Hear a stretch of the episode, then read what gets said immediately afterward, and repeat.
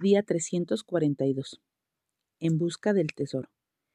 Mejor es la sabiduría que las piedras preciosas, y todo cuanto se puede desear no es de compararse con ella. Proverbios 8:11. Nada que podamos adquirir es tan valioso como la sabiduría. Una de las razones por las que Dios pone tanto énfasis en que tengamos entendimiento es porque éste cambia el curso de nuestra existencia, llevándola del camino de muerte que ofrece el mundo a la senda de vida. Una existencia sabia se caracteriza por seis aspectos. Gozo, una alegría basada en el conocimiento permanente de ser bendecidos y tener significado dado por Dios.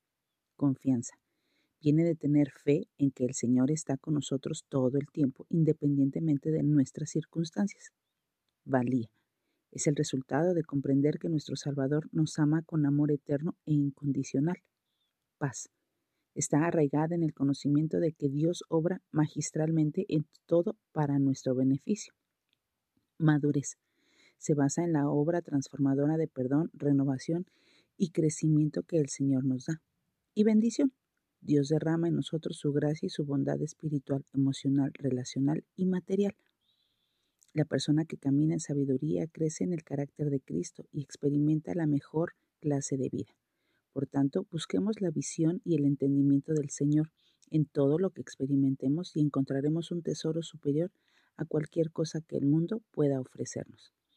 Que nuestra oración hoy sea, Jesús, enséñame tu sabiduría y ayúdame a caminar en tu entendimiento. Anhelo tener una vida sabia y piadosa que te glorifique.